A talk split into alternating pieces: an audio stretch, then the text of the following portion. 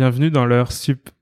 Je suis Arnaud Chanteloup. Et je suis Marine Ulrich. Et aujourd'hui, on reçoit Richard Ménassé, le fondateur de Archiwatch.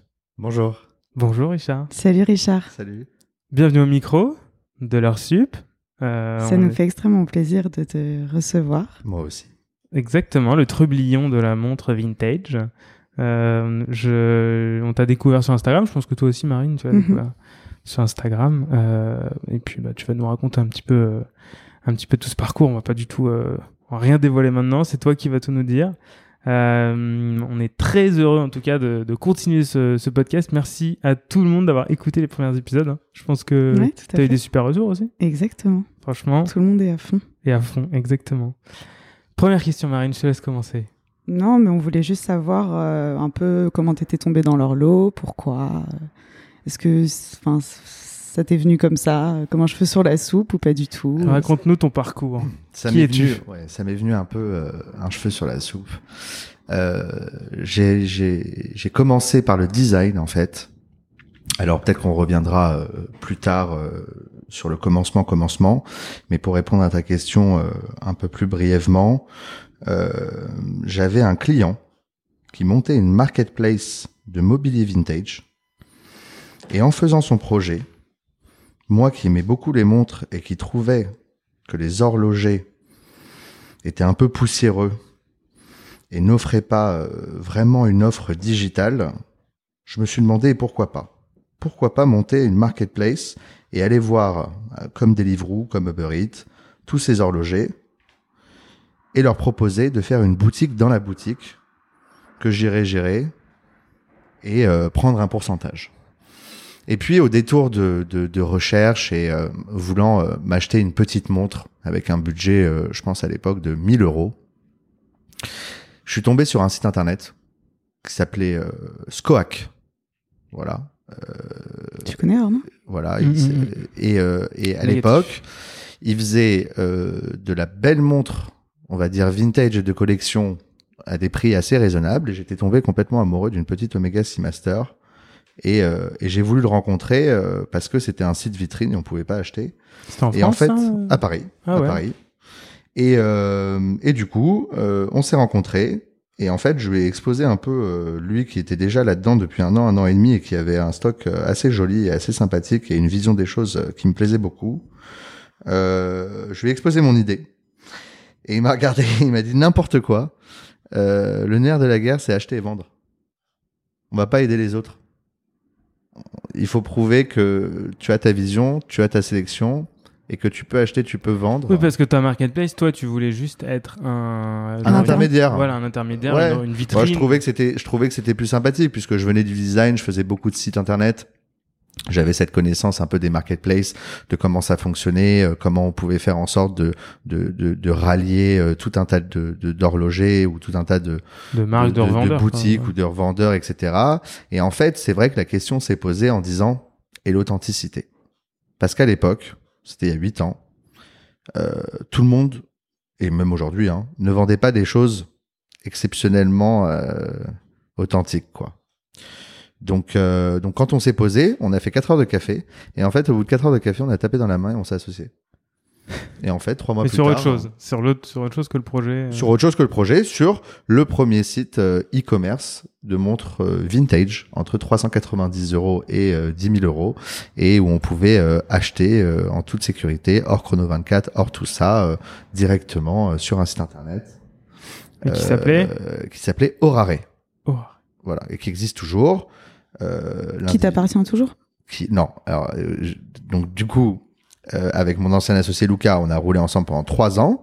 Je pense qu'on a vendu un peu plus de 2500 montres. Euh, je pense qu'on a été très très très surpris de, de l'effervescence à l'époque que pouvaient avoir des marques pas connues. Parce que ça, c'était en quelle année du coup Ça, c'était en 2015. 2015, 2016, 2017, 2018. Okay. Euh, et, et, et, puis c'était un rythme effréné. On essayait d'acheter et de mettre euh, en ligne euh, une vingtaine de montres par semaine. Hmm. Et encore fallait-il les trouver. Voilà, les alors c'était très facile à l'époque. C'était beaucoup plus facile qu'aujourd'hui et surtout qu'on était sur un créneau qui était un créneau qui qui plaisait beaucoup à l'époque. Qui était un créneau de marques suisses qui sont malheureusement mortes pendant l'ère du quartz à la fin des années 70, au début 80, qui sont peut-être moins connues du grand public, mais plus un peu plus connues des collectionneurs. Hmm. Et donc on a vraiment fait un site internet euh, avec euh, une tagline qui disait euh, de collectionneur à collectionneur. Donc nous, on était des collectionneurs, on aimait ce genre de pièces. On était jeunes, on est jeunes, on n'avait pas forcément des budgets extravagants pour aller chercher euh, des grandes marques, et puis on voulait monter en gamme doucement. Et, euh, et voilà, et on adorait vendre des chronos des années 50 euh, et des choses comme ça. Il faut savoir que quand on est, enfin, quand moi je suis arrivé dans le métier, c'était pas aussi technique qu'aujourd'hui. Euh, quand on allait dans des foires, quand on allait dans des salons, par technique voilà, quand on allait dans des foires, quand on allait dans des salons, quand on quand on rencontrait des marchands, quand on rencontrait des collectionneurs, on pouvait dire tiens, je t'échange cette Rolex Submariner cadran mat contre cette Rolex Submariner cadran euh, laqué plus 1000 euros. Hmm. Mais aujourd'hui, c'est pas possible. C'était pas une 76 52 26 Voilà, euh, exactement. friction. euh, Aujourd'hui, on va plutôt aller dire, voilà, j'ai un cadran mat de 1967, MK1, écriture longue, Ouais. et toi, moi, j'ai un cadran laqué, Cornino de 1961, enfin, tout un tas de choses extrêmement techniques. Et à l'époque, c'était pas comme ça. À l'époque, c'était vraiment euh, un peu plus facile qu'aujourd'hui. Et donc, il y avait tout un tas de gens, et surtout la plupart des collectionneurs, la plupart des acheteurs, la plupart des vendeurs, qui achetaient des montres pour les porter, qui achetaient des montres parce qu'ils aimaient le design. Et en fait euh, il y avait un budget. Et voilà j'ai trouvé une Nivada j'ai trouvé une et tout un tas de marques diverses et variées 70 80 marques différentes des choses à bas prix qui qui étaient euh, qui sont magnifiques même aujourd'hui mais comme euh, aujourd'hui les gens sont plus intéressés euh, par euh, la value vraiment la vraie valeur de la montre, soit dans un désir de, de, de mettre au coffre, de garder et de faire de la plus-value comme un investissement, et ou quelque chose qui est un peu plus liquide, comme les grandes marques, hmm. qui permet à ces gens, euh, ces collectionneurs qui veulent parfois se séparer de pièces, de se séparer un peu plus rapidement que ce genre de montre qui est un peu plus difficile aujourd'hui. À l'époque, les gens ils achetaient parce qu'ils aimaient la montre. Oui, c'était pour la garder vraiment et la c'était pour porter. la porter. C'était quelque chose. C'était le design Qu'ils aimaient avant Ouais. tout. Parce qu'on pouvait trouver, euh, euh, on pouvait trouver des Valjoux, euh, donc des mouvements Valjoux qu'on trouve dans des Rolex Daytona qui coûtent plusieurs dizaines de milliers d'euros. On pouvait trouver le même mouvement dans un vieux chronographe des années 50 euh, qui coûtait euh, 990 euros, quoi. Hmm. Et en fait, c'était vraiment le design. C'était vraiment, on allait chercher le cadran euh, laqué, euh, la boîte hermétique, des cornes euh, designées d'une certaine façon, euh, l'originalité, euh, le fait que tout soit authentique, tout soit dans un bel état et que ça soit dans des prix raisonnables. Et, et surtout surfer sur cette vague où à ce moment-là, il y avait euh, beaucoup, beaucoup, beaucoup, beaucoup de collectionneurs, beaucoup de gens en devenir qui voulaient juste commencer, juste commencer une collection. Et on commence pas aujourd'hui une collection avec euh, une montre qui coûte plusieurs dizaines de milliers d'euros. On commence euh, avec des choses qu'on aime. On commence avec quelque chose pour lequel on a eu un coup de foudre. On commence avec quelque chose qui, qui, qui, qui vous va. Et justement, toi, comment t'as commencé Comment t'en es arrivé là? Bah, j'ai commencé du coup avec euh, avec Luca, donc mon ancien associé, et euh, qui est toujours euh, aujourd'hui partie intégrante de ma vie parce que même si on s'est euh, séparés euh, professionnellement, on continue à travailler euh, ensemble d'arrache-pied depuis des années, même si les entités sont séparées. Et et moi, je suis tombé là-dedans parce que j'ai vraiment compris, je pense, j'ai eu un déclic à un moment donné sur le fait que le design allait l'emporter. Moi, je viens du design. Donc, euh, j'ai un père euh, qui était architecte. euh, j'ai toujours baigné dans du mobilier de collection, du mobilier vintage, un certain art de vivre à l'italienne, à la française. Et j'ai toujours, j'ai jamais vraiment aimé la mécanique. Quand on voit une belle voiture passer, on se demande pas vraiment quand on est petit quel est le moteur, quel est ci, quel est ça. On regarde une belle Ferrari rouge, on dit waouh. Pareil pour les montres. J'ai pensé au moment où je suis arrivé que j'allais pouvoir euh, mettre euh, toutes mes idées au service du design et me dire il y a un moment donné où ce milieu il va changer, que la montre la plus chère au monde qui sera vendue aux ventes aux enchères, ça sera pas parce qu'elle a une grande complication, ça sera parce que tout le monde dira qu'elle est très très belle. Et c'est ce qui s'est passé. C'est exactement ce qui s'est passé à ce moment-là. Les gens, euh, ont compris rapidement que le design, que la beauté, que la typographie, que la balance, que, que tout un tas de choses qu'un cadran de montre peut véhiculer, euh, c'était ça le nerf de la guerre. Et ça, cette. euh, cette euh, Et c'est pour ça d'ailleurs que, excuse-moi Arnaud, mais que, que tu t'es appelé Archie Watch? Non, alors au début, je m'appelais Si me au début disais, alors, voilà, design, alors, au début au début, j'avais un nom de société que je gardais euh, toujours qui s'appelait euh, Arbor. Donc j'avais euh, Arbor Studio, Arbor Conseil, Arbor Watches. Et c'était juste parce qu'un jour euh, j'ai vécu euh, longtemps aux États-Unis, je vivais à Miami à New York. Et un jour à Miami, j'ai un copain qui m'appelle et qui me dit Richard, je vais aux Bahamas. Eh ben, C'est bon pas loin de voyage. chez toi. Bon voyage. Ouais, c'est pas loin de chez toi. Euh, franchement, on est à 50 minutes l'un de l'autre. Tu devrais venir. Et j'ai dit, mais tu sais, euh, là, c'est un peu délicat. euh, c'est le dernier trimestre de mes examens. euh, bon, je vais voir. J'ai envoyé des mails à tous mes profs et je leur ai dit, est-ce que je peux, je peux, je peux juste skip la dernière semaine, tu vois? Est-ce que j'ai, est-ce que j'ai fait le boulot qu'il fallait? Euh. Est-ce que Pour aller aux Bahamas. Non, surtout pour dire est-ce que est-ce que j'ai est-ce que mes finals est-ce que tout est validé? Est-ce que j'ai des A partout? Est-ce que je suis un bon élève? Est-ce que est-ce que je peux je peux faire en sorte euh, de me dire que c'est ma récompense pour ma graduation et que j'ai fini en, en fait cinq cinq jours avant tu vois? Ils m'ont tous dit oui. J'ai pris la dernière porte de l'aéroport de Miami la porte 60 je suis rentré dans un coucou avec euh, genre huit personnes avec des propellers je me rappellerai toute ma vie. J'étais jamais rentré dans un avion comme ça. Ça fait flipper et, on, et je suis arrivé aux Bahamas et je suis arrivé à Eleuthera North, qui est une île, euh, bon, qui est une île sans, sans grand intérêt, mais qui, du coup, quand tu arrives là-bas, euh, tu vas euh, prendre un petit taxi à la sortie de l'aéroport qui dure cinq minutes pour ta, pour, pour t'accompagner à la rive. À la rive, tu vas prendre un bateau pendant peut-être 10-12 minutes et tu vas arriver sur une île qui s'appelle Harbor Island. Et j'avais jamais vu ça de ma vie. Le sable, il était rose gold. Les gens étaient incroyables. Juste gentils, avenants, souriants, chantants, C'était le paradis. dansant, c'était le paradis. Et Ouais. comme j'avais jamais vraiment vécu ça, On a besoin de ça en plus. exactement, comme j'avais jamais vraiment vécu ça, je me suis dit, quand j'ai cherché un nom, je me suis dit, c'est marrant en plus, j'aime bien, comme j'aime beaucoup Miami et j'aime et j'aime beaucoup la série Dexter et qu'il y a tout ce truc avec ce nom Arbor et tout, j'ai commencé, j'ai appelé toutes mes boîtes Arbor. Et puis à un moment donné, il y a deux ans, je crois, j'ai fait quelques recherches sur mon père. C'était un architecte italien euh, incroyable, qui était, qui avait un goût pour les choses qui était complètement dingue. Je, je dis toujours la même chose. Euh, c'est une inspiration euh, complètement folle pour moi. Euh, ça a été quelqu'un qui était euh, très humble, euh, qui faisait les choses dans son coin, euh, qui travaillait euh, 15, 18 heures, euh, 20 heures par jour sur sa table de, de dessin dans le salon. Et quand je passais, quand j'étais gosse et que je passais et que je regardais ses calques, je disais, elle est belle ta photocopie. Il me disait, non, c'est pas ma photocopie, c'est ma main. Je disais, mon rêve de dessiner comme ça, c'est complètement dingue. Et, euh, et il a vécu à Miami en 82, en, 80, en 83, en 84 et en 85.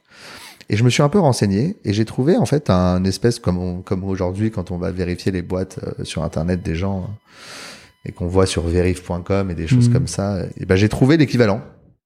J'ai trouvé qu'il avait ouvert une société là-bas qui s'appelait The Archigraph, Ah ouais. l'architecte graphic designer quoi.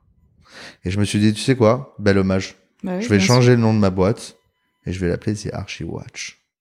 C'est un bon nom en plus. Et c'est un super Ouais, nom. c'est vrai. Ouais. Et c'est un super nom. Et Oui, un- donc j'avais et- raison, il y a quand même un rapport avec design. Et il y a un rapport avec le design, il y a un rapport sur le fait aussi de la, enfin, c'était, c'était marrant de prendre un peu ce, ce pli en disant l'architecte des montres. Mm. Parce que moi, j'ai fait architecture à la base. Si je suis parti aux États-Unis, c'est pour faire architecture. Donc j'ai fait architecture et après j'ai fait du design. Donc je trouvais ça sympathique qu'il y ait un rappel, un hommage et un rappel euh, pour mon parcours d'avant qui allait de toute façon, et on- je pense qu'on en parlera un peu plus tard, euh, ne pas forcément s'axer uniquement sur l'achat-vente euh, de montres de collection et qui allait forcément évoluer vers d'autres choses. Dans ce sens, le design, toujours le design. Et comment tu t'es fait ta culture horlogère là Bah, la culture horlogère, c'est de la documentation. Je pense que déjà c'est jour et nuit. Euh, je peux, je peux me rappeler pendant des années euh, juste euh, rester euh, sur mon ordi, essayer de, de, trouver des ouvrages, essayer de me documenter sur la question. Mais je pense aussi que les clients, les gens à qui je me suis adressé, les gens à qui j'ai proposé des pièces, eux aussi ont beaucoup contribué à, à mon expertise, quoi. Quand on te pose des questions sur une montre de collection, quelque chose d'assez précis sur un mouvement, sur Mhm. une année de fabrication, sur un détail, et que t'es pas capable de répondre, tu peux pas vendre la pièce. Donc vaut mieux que tu sois armé. Surtout quand tu vas aller vendre euh, 80 marques différentes qui ne sont pas Rolex, qui ne sont pas Audemars Piguet, qui ne sont pas Patek Philippe ou Cartier, et où il y a très peu de documentation. Donc c'était un moment donné de ma vie où je trouvais que il y avait aussi cette chose qui était que tous les collectionneurs, beaucoup, beaucoup, beaucoup, qui avaient des pièces qui étaient pas faciles à défendre, s'inventaient des histoires. Et on entendait des histoires sur la même pièce, mais différentes. Et il y avait qu'une seule façon de faire, c'était se documenter, se documenter, demander aux vraies personnes et essayer de trouver la vérité. En fait, trouver la vérité sur des pièces, pas forcément la provenance. Tout le monde parle toujours de provenance. La provenance, elle est simple. Hein. Euh, euh, la montre que vous achetez, euh, elle est passée dans les mains de 90 dealers de montres partout dans le monde et elle est arrivée jusqu'ici parce qu'elle a traversé finalement euh, 40, 50, 60, 70 ans, 80 ans, 90 parfois. Donc la provenance, bon, c'est très sympathique quand on a une montre euh, qui vient d'un père, d'un grand-père euh, qui a été achetée euh, directement en magasin ou chez un revendeur et qu'on a une lettre, on a des photos de famille, des choses comme ça. Mais pour vraiment, vraiment, vraiment prouver l'authenticité, pour vraiment aller répondre aux questions très techniques des clients qui veulent acheter cette montre et qui veulent poser des questions qui sont des questions qui sont des vraies questions, faut, faut pouvoir y répondre pour pouvoir la vendre. Et donc en fait, la seule la seule question qu'on se pose, c'est comment comment je vais faire pour y répondre. Il faut absolument se documenter, il faut absolument aller chercher partout, tout ce qu'on peut. Euh, dans des foires, euh, dans des salons, euh, euh, ne pas toujours essayer de trouver euh, la montre qui va faire que, mais parfois essayer de trouver de la documentation, des choses qui sont difficiles à trouver, des vieux catalogues, des choses qui font foi, pas des choses qu'on trouve sur internet forcément, des Mhm. choses qui sont imprimées, qui sont papier, qui sont d'époque, où il y a les vraies références, Hmm. où il y a la vraie, la vraie histoire. Je crois que c'est dans les catalogues qu'on trouve les les plus belles choses, mais c'est très compliqué de trouver des catalogues Ouais. aujourd'hui. C'est comme, euh, c'est comme, c'est comme les boîtes papier. Enfin, je veux dire, les gens, ils achetaient des montres pour les porter, ils jetaient Même la des- boîte, ils jetaient des papiers. Enfin, Là dernièrement, tu vois, je, je suis un gars sur Instagram qui a mis euh, une publicité euh, pour la première Submariner de 55. Ouais vraiment même, même avant quoi. C'était une enfin une, une- une publicité qui est sortie genre vraiment euh, la, la première pub quoi. Et la sub en fait s'appelait Frogman. Euh, c'est marrant ce genre de truc, tu vois, ce genre de Ouais, mais je l'ai d'an- vu aussi. d'anecdotes. C'est euh, des, c'est des, c'est des. La documentation, c'est ce qui va, euh, quoi qu'il arrive, à la fin, euh, démontrer, prouver, contredire euh, le faux du vrai, quoi. Mm. Et de tout ce que euh, certaines personnes, bon, parfois par manque de documentation ou alors peut-être mal intentionnées, euh, veulent pousser un peu leur montre et s'inventer des histoires sur leur propre montre Mm. pour leur donner un peu plus de valeur. C'est pas un peu une tendance hein, chez les Ça a été une tendance pendant très longtemps. hein. Maintenant, c'est, plus difficile de faire ça. Et là, chez, même chez les grands, chez les grands revendeurs, chez les grands, ces grandes maisons de vente. Chez les grandes maisons de vente, Ouais. et on va parler de Philips là. Je sais pas, c'est une question. Euh, j'ai toujours tendance à penser, c'est bon, ce que je pense moi, hein, euh, ça n'implique personne sur les maisons de vente que euh, il y a beaucoup d'experts de beaucoup de choses et de rien à la fois. Ça veut dire que, par exemple, moi, je vais pas dire que je suis expert. Je suis spécialisé. Je suis spécialiste. Tous les jours, j'apprends. Tous les jours, je me documente. Et tous les jours, je fais en sorte de proposer le meilleur. Quand on travaille en vente aux enchères et qu'on propose une, je vais dire une catégorie montre ou un, et qu'on fait beaucoup de choses à côté, des tableaux, des objets, etc. Bah, on fait beaucoup confiance à la personne qui vous apporte la montre et qui vous raconte une histoire. Mais t'as beaucoup d'experts maintenant qui sont spécialisés que horlo. Ils sont spécialisés que horlo et, et, et c'est à leur avantage parfois de, de dire, euh, enfin, il y a aussi beaucoup de dessous. Hein, je vais pas exposer les dessous, je vais pas faire le lanceur d'alerte là tout de suite, mais il y a beaucoup de dessous en fait quand il y a une montre qui est qui a une très très très grosse value et qu'il y a quelque chose qui cloche. Il y a un degré. Il y a un degré. Est-ce que ça cloche beaucoup et donc du coup on l'enlève de la vente?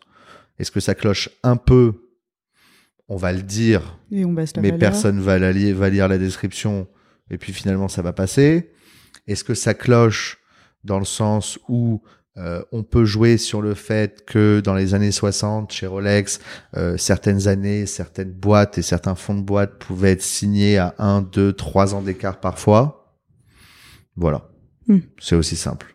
Et jouer sur une ligne un peu fine de choses sur lesquelles moi je dis toujours la même chose. Quand il y a un doute, il n'y a pas de doute. Mais après, c'est aussi la magie du vintage. Tu peux jamais être. euh, Enfin, on en revient à ta source, à te documenter. à- Enfin, tu peux Ouais. jamais être sûr à 2000% en fait. Tu peux être sûr à 2000%. Tu peux être sûr à 5000%. Ah ouais? Tu- Il y a, il y a beaucoup, beaucoup, beaucoup de choses sur lesquelles je trouve beaucoup de marchands font l'impasse. C'est très facile d'ouvrir une montre. C'est très facile avec son horloger d'aller regarder le cadran, d'aller le tester au tritium, au radium, voir si c'est original avec une lampe à UV, aller regarder les signatures derrière le cadran, la position des pieds, aller aller chercher au microscope sur les cadrans de pierre pour voir les fissures, les cracks, les airlines, pour voir si un guichet, un logo a été rajouté. C'est très facile de voir si une lunette est d'époque, d'origine, si elle a été délavée par la javel, si elle a été mise dans un four.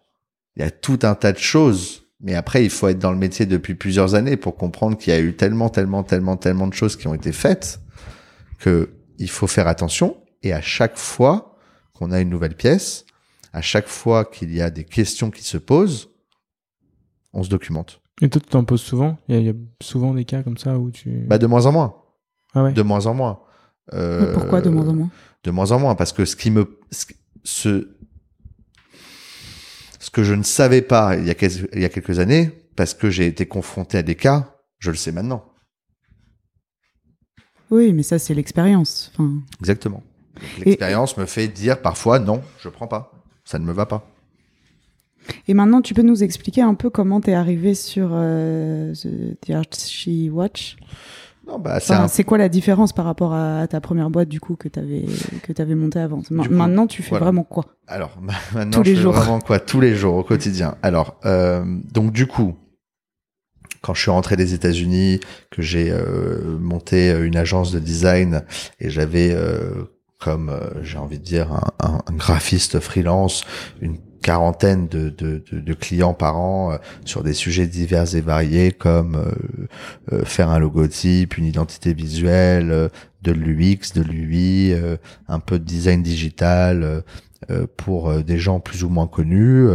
J'ai même été jusqu'à faire de l'architecture commerciale, dessiner des meubles, faire du mobilier, essayer de concevoir des des, projets euh, 360, mais pas le 360 digital dont on parle aujourd'hui, mais plus partir d'une nouvelle identité visuelle et arriver jusqu'à une architecture commerciale et, et mettre en place euh, du coup euh, des, des, des choses vraiment concrètes jusqu'à même le design du produit qui va aller dans le mobilier, etc. Puis après cette aventure du coup avec Orare pendant trois ans, et puis à un moment donné, j'ai juste eu envie de monter en gamme. J'ai eu envie d'essayer, de proposer des choses qui étaient euh, différentes de euh, la ligne euh, qu'on s'était fixée euh, avant. La ligne qu'on s'était fixée, c'était entre 390 euros et euh, 10-15 000 euros sur des pièces qui ne sont pas de grandes marques, qui sont des collectionneurs pour les collectionneurs. Et donc, on vendait très très très très peu de Rolex, alors que c'est une époque qui était, je dirais, très juteuse pour ceux qui, qui, qui achetaient et qui vendaient des Rolex, par exemple. Et surtout, essayer d'aller trouver la pièce. Je voulais trouver la pièce. Je voulais faire en sorte que mon métier il devienne un peu moins chronophage et un peu plus euh, un peu plus Chercheur in- de trésors. bah oui, Indiana Jones. C'est le Hmm. but. Euh, j'ai Charles énormément. l'aventurier. quoi. Bah oui, exactement. J'ai énormément de plaisir à pouvoir aujourd'hui proposer des choses et à, et à dire trouvez-en une autre. Donc la, la différence entre les deux, c'est vraiment la, la gamme en fait. Tu fais la, la même gamme chose. au-dessus. C'est la gamme au-dessus. Par contre, la gamme au-dessus, il y a eu des steps. Il y a eu des steps. Ça veut dire que j'ai quand même au début euh, continué à, à, à faire ça. J'ai continué à essayer de trouver des petites perles que j'adore, comme des petites euh, des petites euh, Omega Seamaster des années 60, euh, des petites Movado, Universal Genève que j'adore. Euh, ces marques qui sont peut-être un peu moins connues, mais quand même assez connues, versus ce qu'on pouvait vendre qui était parfois euh, des marques Mhm. vraiment pas connues. Euh, et essayer du coup euh, m'essayer à, à à mettre en pratique du coup les connaissances que j'avais euh, apprises euh, pendant euh, quatre ans sur les autres marques que je ne faisais pas forcément parce que quand on est jeune, parce que quand on commence, parce que quand on n'a pas beaucoup d'argent qu'on veut acheter et, et- et c'est vrai que ça, ça commence à être des sommes un peu euh, un peu un peu grosses quoi. Mais voilà et commencer à proposer des choses que moi j'aimerais porter. Et en fait, euh, j'ai juste changé de vision au cours de ces quatre années où euh, j'ai commencé à shifter et à vouloir porter d'autres choses. Je regardais jamais l'or, jaune, rose. Je regardais jamais euh, des cadrans en diamant. Je c'est aussi par rapport à ton goût qui a Ouais, c'est mon goût. Mon goût, il a changé. aussi. Ouais, mon goût, il a changé. Et, euh, et mes goûts euh, faisant partie d'une catégorie un peu différente. Du coup, euh, j'ai voulu euh, m'essayer à quelque chose d'autre. Et puis, bien évidemment, euh, ça n'a pas été facile parce que euh, il y a beaucoup de gens sur ce créneau. Il y a beaucoup de gens qui veulent des pièces rares. Hmm. Euh, tout le monde veut trouver le trésor. Donc, euh, Et comment ça s'est passé justement cette transition entre, entre la transition, euh, elle s'est faite par des pièces Oui, euh, Step by step. step by step. Elle s'est faite par euh, proposer euh, des premières. euh, Ouais, c'est quoi la première grosse pièce que t'as vendue où tu te dis waouh, là j'ai fait un vrai beau coup.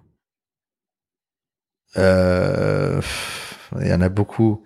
Euh, une Big Crown. Une Rolex Big Crown. Fait 65-36, euh, 65-38 de 1955. Boîte papier. Dans un état absolument remarquable. Euh, et donc, c'est une pièce euh, qui a été euh, achetée en association avec Adam Golden de Menta Watches et Sacha Davidoff de Davidoff Brothers avec Roy. Et donc cette pièce m'a été présentée à Paris euh, pendant un café avec Sacha parce qu'on est très proches et, euh, et j'avais un client et je l'ai vendu. Et c'était euh, pour moi euh, un vrai step pouvoir proposer une pièce où je pense qu'aujourd'hui dans cet état boîte papier premier propriétaire qui a été acheté en Amérique latine. Euh, Il y en a, euh, c'est sur la, ça se compte euh, sur les sur les doigts des deux mains peut-être, max. Oui. Et donc c'est sympathique de pouvoir proposer ces choses-là. Après bon, c'est c'est- ça reste des sommes qui sont bien évidemment complètement hallucinantes pour une montre. Quand on est un marchand, euh, on a une trentaine d'années euh, et qu'on commence à se dire que on est capable de trouver des trésors comme ça à, à plus de 200 000 euros et qu'on a des clients pour ça qui vous font confiance parce que c'est quand même une pièce qui est qui est assez difficile, je trouve. Mhm. Euh, Il y a quand même quand on va taper dans ces zones-là, il y a quand même beaucoup beaucoup de pièces qu'on peut avoir. Tu prends quelles précautions quand tu vends une pièce comme ça? Des précautions à partir de comme Des précautions de bah justement d'authenticité comme on a.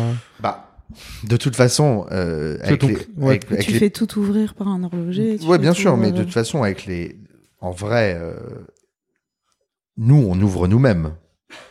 Je veux dire, il y a quand même à un moment donné où euh, ouvrir un fond de boîte vissé euh, et aller euh, regarder un peu en détail le mouvement. euh, on Oui, parle de ça, mouvements ça. des années 50, c'est pas forcément des mouvements très compliqués. euh, Non non c'est ça. euh, il faut déjà aller chercher euh, euh, ce qui, ce- les, les trucs un peu basiques, voilà. Mhm. On va aller voir si les vis elles ont été changées, on va voir si les ponts ils ont été signés, on va voir si toutes les toutes les, les pièces ont une cohérence euh, par rapport au finish, euh, par rapport euh, euh, à la patine que ça peut avoir, etc. Après, bien évidemment, il faut sortir le cadran, regarder les signatures derrière, comme je l'ai dit tout à l'heure, aller tester la montre du goût euh, du coup qui est au radium. Donc qui est pré euh, tritium pour aller voir si euh, la radioactivité est là et, et si ça n'a pas été refait. Euh, pareil pour la lampe à UV, voir si ça tourne vert et ça a été refait, voir si ça s'allume ou ça s'allume pas. la cohérence de la montre, bien évidemment, par rapport à la couleur de l'acier, la couleur de l'acier des cornes, la couleur de l'acier du bracelet, si bien tout est cohérent. On va aller aussi un peu déclipser la lunette, regarder les chiffres à la loupe regarder euh, comment ils ont pu euh, s'évaser avec le temps, comment ils ont pu s'épaissir. On va aussi regarder euh, le dos pour voir s'il n'y a pas des traces de colle, des choses comme ça. Enfin, tout un tas de choses. Et puis on est trois. On, on, est, je suis pas tout seul. Il y a quand même des allers-retours. c'est des, c'est des montres qui ont été envoyés en photo, en vidéo, avant de se déplacer, avant d'aller les mmh. acheter. Ou déjà, voilà, on n'a pas trop de doutes. C'est du waouh. Ça vient boîte papier. Alors ça, on pourrait y revenir. C'est pas c'est pas un critère pour moi du tout, mais euh, c'était un set qui était d'un propriétaire, qui était très intéressant. C'était une très très belle montre, et euh, j'étais quand même entouré de gens qui savent très bien ce qu'ils font et qui le font bien mieux que moi toujours aujourd'hui, qui sont très connus euh, et qui ont, comme moi, depuis des années, été dans la documentation et vraiment dans le travail. Le travail. Le travail, c'est pas juste acheter et vendre une montre. Le travail, c'est tout ce qu'il y a autour. Et c'est des gens qui sont très précautionneux. Et je pense beaucoup à Sacha Davidov, qui est quelqu'un de très très très précautionneux, qui connaît absolument tout sur tout, que ça soit sur Omega, euh, son expertise depuis toujours, euh, les Speedmasters et le reste. Et puis sur toutes les marques, et qui est très très curieux aussi de tout ce qui se passe aujourd'hui dans l'horlogerie et dans les nouvelles marques, et qui vit à Genève. Donc du coup, euh, bien plus euh, simple d'avoir des conversations horlogères du matin au soir euh, avec, avec tous les gens qu'on fréquente, quoi. Donc du coup, c'est un peu une petite team, tu t'es entouré et tu, tu bosses encore avec eux. Je bosse avec tout le monde qui veut bosser. Je bosse en bonne intelligence avec tous les gens qui veulent bosser avec moi. Euh, on réussit jamais seul. On est quand même dans un métier qui est un métier assez solitaire, qui est un métier assez complexe de partager. Euh, on, on, on, ne fait pas un métier de start-up où, où on engage des gens, euh, où on peut euh, transmettre, etc. On est plus euh, dans une dynamique de où on travaille seul, mais on partage. On partage. J'ai l'impression que tu avais au moment où de ton premier projet de, de, ce que j'ai l'impression de, de, lire un peu dans ce que tu dis. Euh, justement, t'es parti avec un esprit un peu start-up. Euh, parce que ce que tu décrivais de vouloir faire une marketplace, enfin c'est un côté un J'aurais adoré, j'aurais adoré que ça se transforme comme ça. Après, Et au final, là aujourd'hui, t'es plus dans un esprit euh, marchand. Bien sûr, bien sûr, je suis vraiment dans un esprit marchand. C'est c'est une évolution, euh, c'est un peu une, une découverte. Enfin, c'est un peu un, un, un une évolution toi dans ta manière de penser Bien sûr, j'avais j'avais j'avais envie de digitaliser ce monde euh, très euh, dur. À force d'avoir à force d'évoluer dans ce monde-là, tu te rends tu te rends compte de de la manière dont ça fonctionne vraiment finalement. Ouais, exactement. C'est ça. C'est ça fonctionne comme ça. Après, il y a plusieurs métiers dans les métiers. Euh, je vais pas citer tout le monde parce que voilà, c'est c'est on les connaît. Euh, c'est il y en a qui sont plus réseaux sociaux. Hmm. Il y en a qui ont des boutiques. Il y en a qui sont oui, il y a plein, il y a mille, mille, façons de le faire. Voilà, il y a mille façons de le faire. Il y en a qui sont marchands à marchands. Il y en a qui aiment les pièces détachées. Euh, voilà. Moi, je me considère comme un vrai détaillant. Je suis quelqu'un qui va aller acheter une pièce, qui va aller la prendre en photo, la mettre chez mon horloger, la réviser, la garantir, la mettre sur mon site internet, la mettre sur mon Instagram, parler à plusieurs clients, la vendre, etc. Il y a un vrai cheminement. Et ainsi de suite. Il y en a qui font un métier tout à fait différent. C'est euh, c'est un métier de marchand à marchand euh, qui vont envoyer peut-être sur des groupes WhatsApp. Euh, ouais. Voilà, euh, des, des, des, photos des montres, t'es intéressé, t'es pas intéressé, you want, you don't want. C'est assez simple, etc. Ça permet de pas aller juste. Moi, j'aime parler avec les gens, j'aime échanger avec les clients. Le client final ne me fait pas peur. Euh, je suis ravi d'échanger même pendant des semaines. Ça fait partie du métier. C'est comme ça que je le vois. Euh, maintenant, euh, il y a tout un tas de métiers dans le métier. Moi, j'aime tout faire. Et il y en a qui parfois se focalisent juste sur un aspect de tous ces composants qui font euh, de moi un vrai détaillant. voilà, c'est c'est aussi simple. C'est bien évidemment très difficile de faire certaines parties de ce métier, comme par exemple la consigne. Alors justement, c'était une question qu'on avait. C'était quoi la la partie la plus difficile en fait de. La partie la plus difficile, ça a été d'acheter et de vendre, de même vraiment vraiment vraiment prendre le risque pendant des années de mettre son argent personnel de de de d'à chaque fois de vendre une montre de d'essayer de, pas dépenser d'essayer de faire en sorte de remettre tout Oui, parce le que c'est capital. une, c'est une trésorerie. euh, c'est très difficile. Les banques ne prêtent pas euh, pour ce genre de métier ne prêtent pas pour de la trésor les banques prêtent pour euh, pour tout un tas de choses diverses et variées qui est adjacent comme euh, faire des sites internet engager un photographe. Mais j'ai envie de dire tout ça je le fais moi-même la seule chose dont j'avais besoin c'était de l'argent pour de la trésor Ouais, pour t'acheter Et- des montres. voilà, pour acheter des montres. Et je pense qu'il y a un moment donné, il y a un moment donné, je pense que après quelques années quand même dans le métier, euh, il y a des hauts et il y a des bas. Je pense que avec beaucoup, beaucoup, beaucoup, beaucoup de marchands, j'ai été présent euh, dans les bas. J'ai été là pour acheter. Euh, et maintenant, je suis plus maintenant qu'il y a eu, il y a, il y a eu cette preuve en fait de de- d'être un, un vrai détaillant, de vraiment pousser les pièces, d'avoir une certaine petite notoriété, euh, de de- d'avoir quand même euh, un, un vrai- des gens qui vous suivent euh, Mhm. régulièrement, euh, vraiment, et des gens qui- avec qui j'échange régulièrement, et des clients qui sont extrêmement fidèles, qui achètent parfois plusieurs pièces par an, etc. Euh, la possibilité de dire à des marchands qui sont peut-être plus gros que moi, qui ont peut-être plus de stock, qui ont peut-être pas l'envie euh, ou euh, le besoin ni euh, l'énergie de travailler autant, de leur dire écoute, je prends un avion, je viens te voir, je récupère une dizaine de pièces. Moi, je m'en occupe, je les fais réviser, je les garantis, je les mets sur mon site. Quand elles se vendent, je te paye. Et puis tout le monde est content. Moi, ça me fait travailler. J'ai pas peur du travail. Je suis content d'avoir et mes clients qui veulent échanger, donc qui veulent euh, euh, financer une nouvelle pièce et donc euh, me demandent de racheter ou alors de mettre dans le pot une montre que je leur ai vendue ou qu'ils ont acheté ailleurs pour pouvoir s'offrir cette nouvelle montre. Voilà, ça c'est ça c'est bien parce que en plus de faire une vente, on fait un achat, ce qui permet d'avoir un nouveau stock et un stock qui tourne et ça c'est super. Ça permet aussi parfois de racheter des pièces qu'on a vendues et qu'on regrette parce qu'on regrette toujours euh, les belles pièces, c'est normal.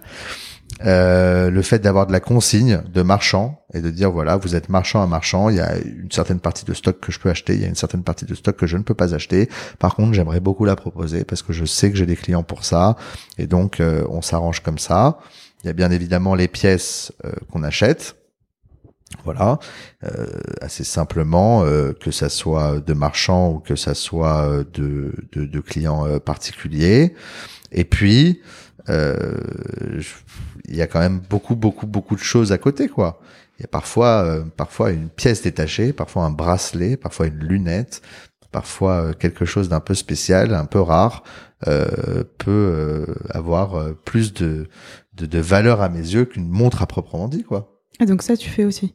Bah, c'est le pro- le propre d'un marchand. Alors moi, je trouve qu'il faut il faut un peu tout faire. Il faut pas s'arrêter. Je veux dire, quand euh, quand on a la possibilité d'acheter, euh, je, je vais penser à, à mon copain euh, Kevin Zaydid sur Instagram qui propose, euh, qui est un vrai vrai vrai collectionneur pour le coup, qui est quelqu'un qui achète pour lui, qui achète ce qu'il aime. Euh, quand quand on voit un bracelet Gay Frère en or des années 50 dans un état absolument magnifique, qui, est, qui a, qui a, qui a des, des, des bits of rice, donc euh, des grains de riz euh, entremêlés euh, dans une fabrication absolument hallucinante où aujourd'hui c'est très très difficile pour les marques de recréer ce genre de bracelet. C'est tout aussi intéressant qu'une montre. C'est c'est Mm. historique. C'est historique.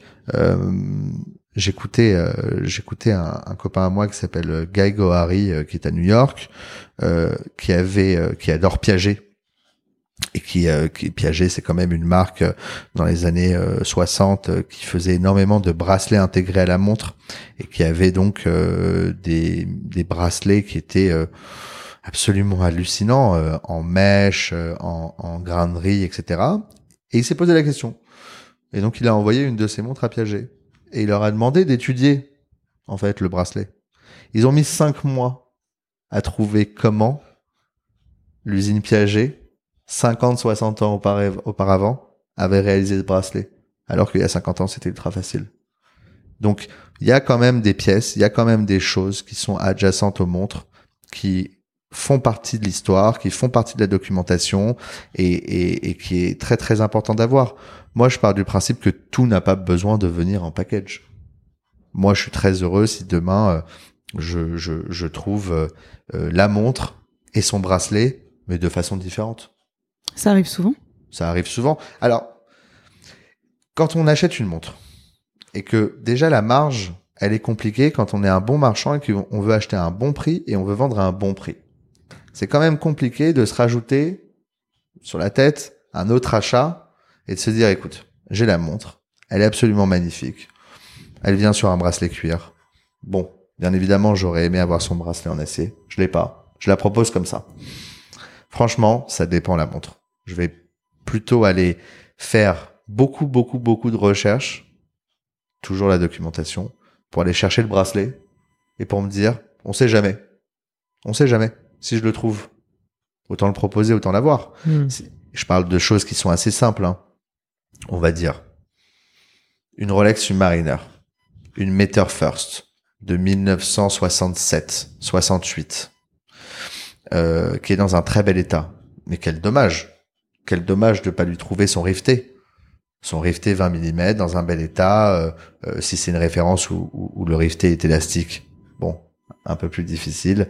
Si c'est un rifté euh, dans un bel état, aujourd'hui c'est toujours compliqué de les trouver. Je vais pas acheter un bracelet pour acheter un bracelet pour la proposition un bracelet. Je vais pas non plus acheter un bracelet qui n'est pas d'origine, qui n'est pas d'époque, qui est plus tardif, parce que voilà. Donc je la proposerai dans la dans la de la façon dont elle arrive chez moi. Mais il y a quand même énormément de pièces qui sont disponibles il y a quand même énormément de façons de, rendre euh, à ces pièces euh, leur packaging, leur packaging d'origine. Euh, un bracelet plié, un bracelet plein, un président, un jubilé sont quand même à un moment donné datés. Donc avoir une montre de 74 et, et, et trouver son bracelet daté, c'est quand même quelque chose qui est, qui est assez sympathique, quoi. Mmh. Et euh, et je suis intéressé d'avoir ton. Parce que toi, tu as.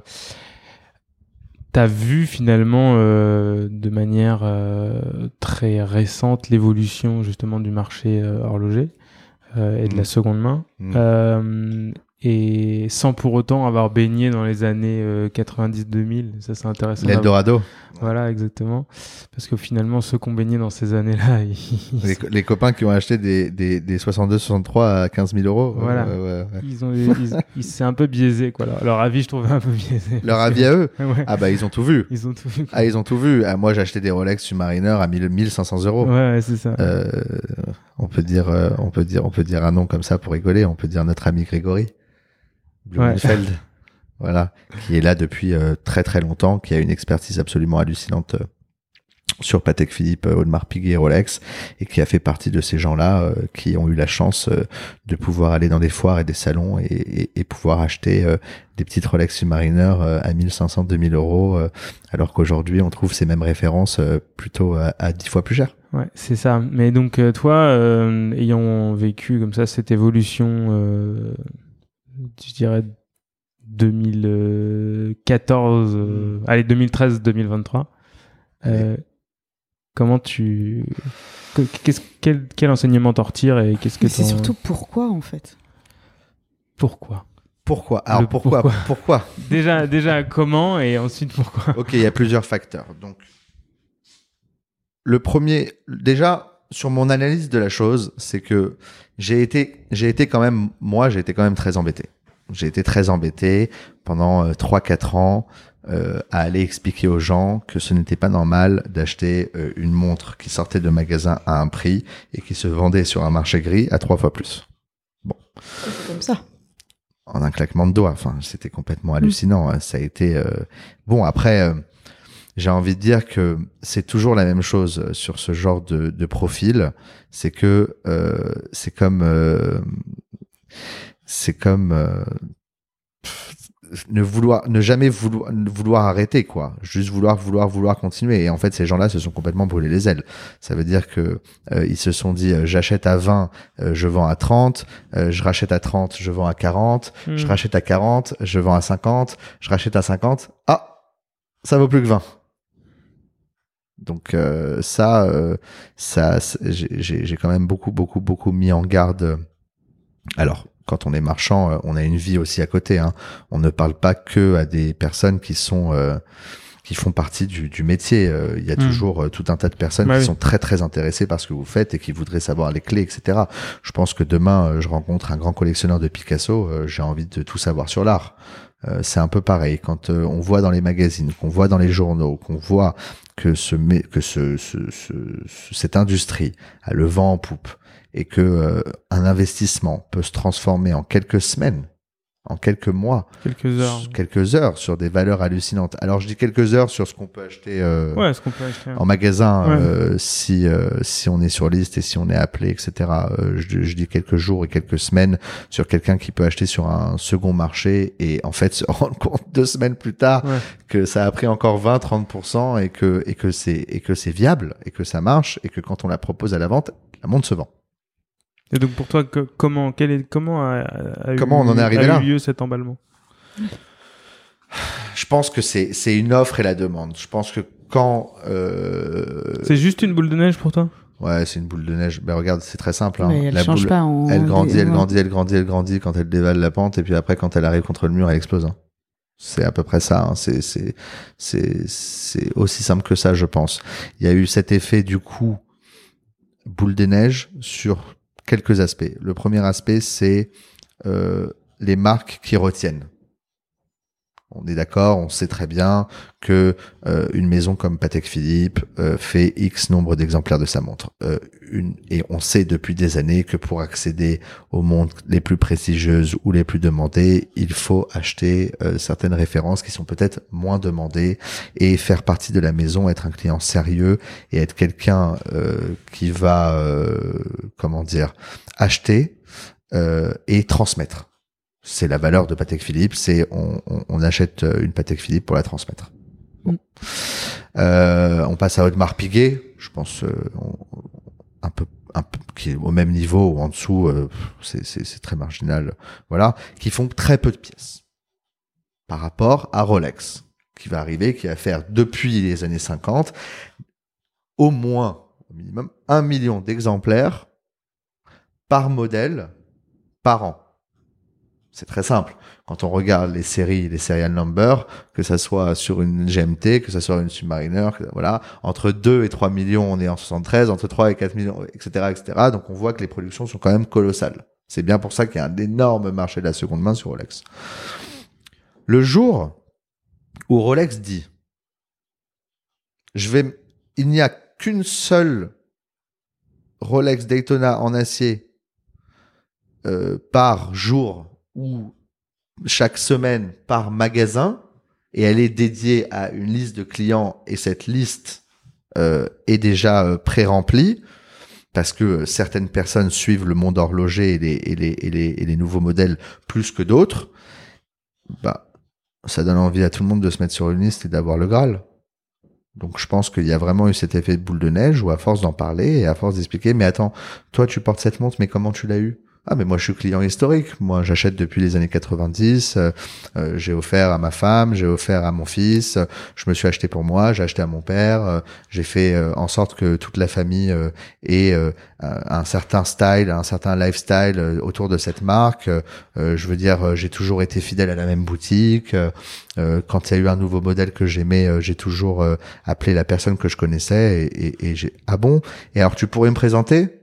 Bah oui, avec plaisir, il euh, n'y a pas de problème, etc., etc., etc.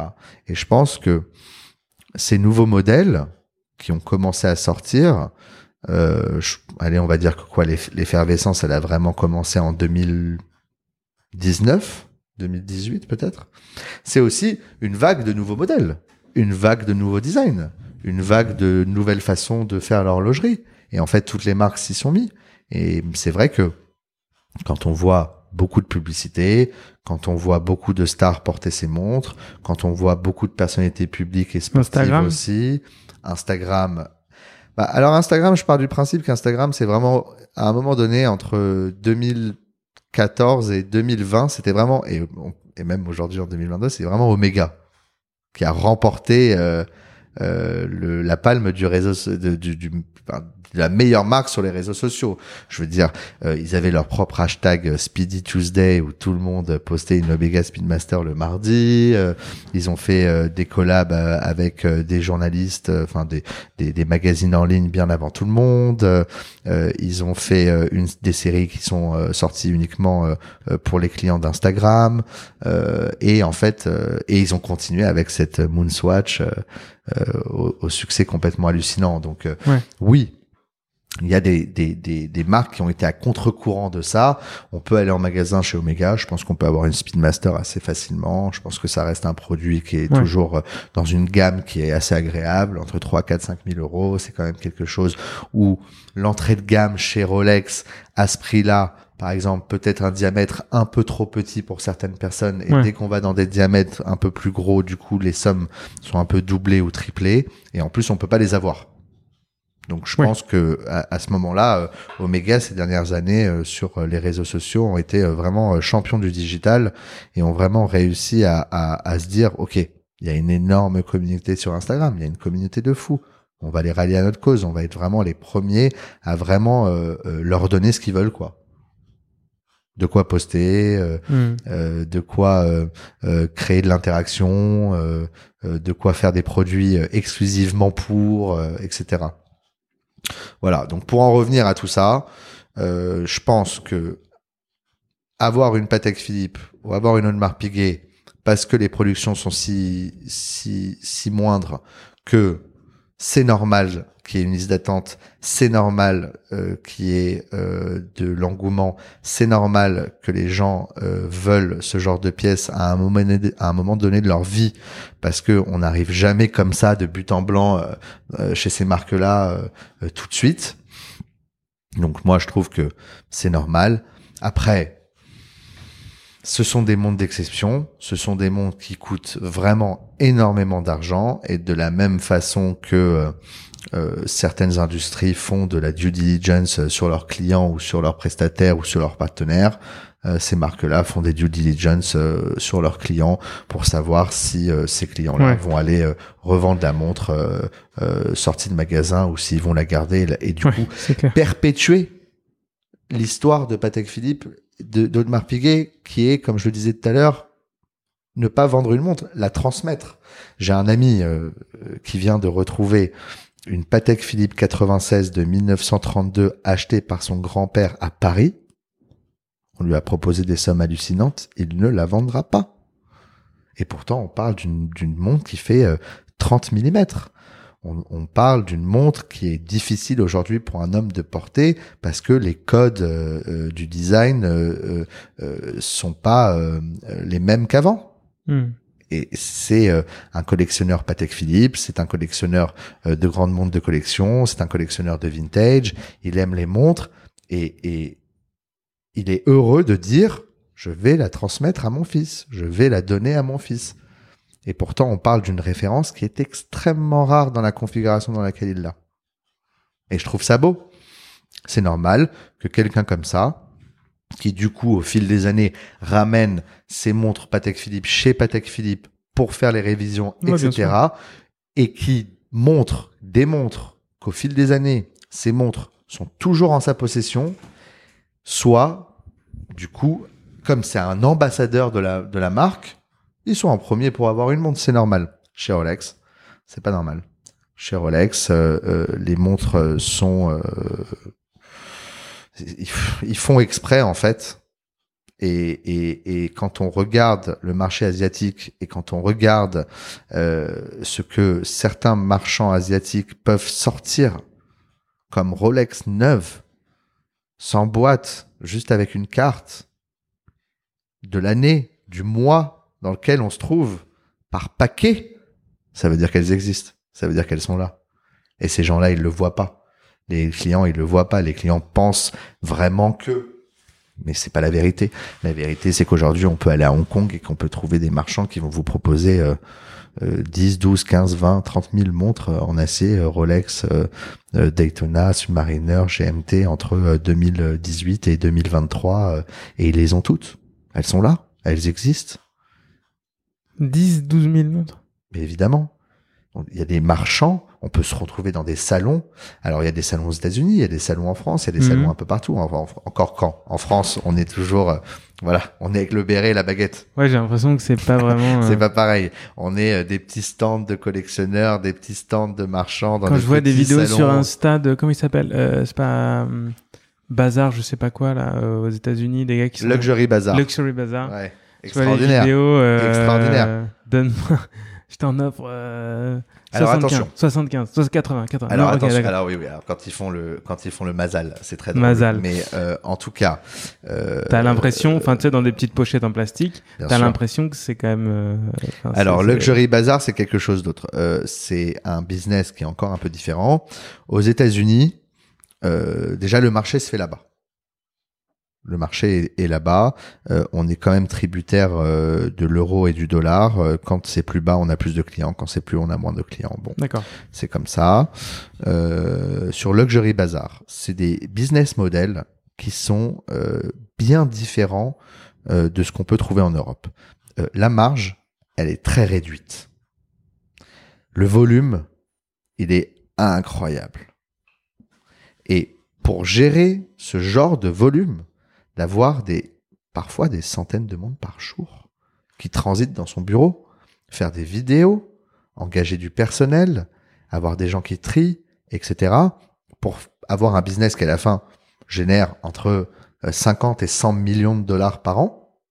La marge, en vrai, euh, elle est euh, 2, 3, 4, 5 euh, pourcents, hein. C'est pas là, c'est, vraiment sur le volume. Donc c'est vraiment aussi encore une autre façon de faire ce métier. Ouais, déjà. Et, euh, et chez Luxury Bazaar, du coup, il y a, c'est, vraiment, vraiment, vraiment euh, une plateforme de seconde main.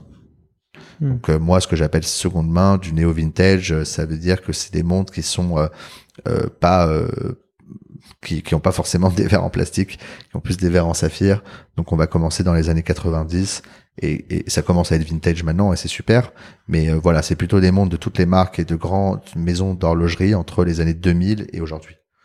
Euh, Mais c'est ce dont tu parlais. C'est, là ça, juste on- avant ouais, ouais, euh, on- les dizaines de milliers de montres. Ouais, ouais, bien sûr. C'est c'est c'est des choses qui sont euh, déjà très faciles à, à, à authentifier. Ouais. Déjà, on court pas de risque. Ce sont des choses qui sont euh, possibles d'acheter en gros à des bons prix Hmm. pour pouvoir faire une marge. Euh, ce sont des choses qui sont qui inondent le marché. Il y en a absolument partout. Et euh, et il y en a qui l'ont bien compris.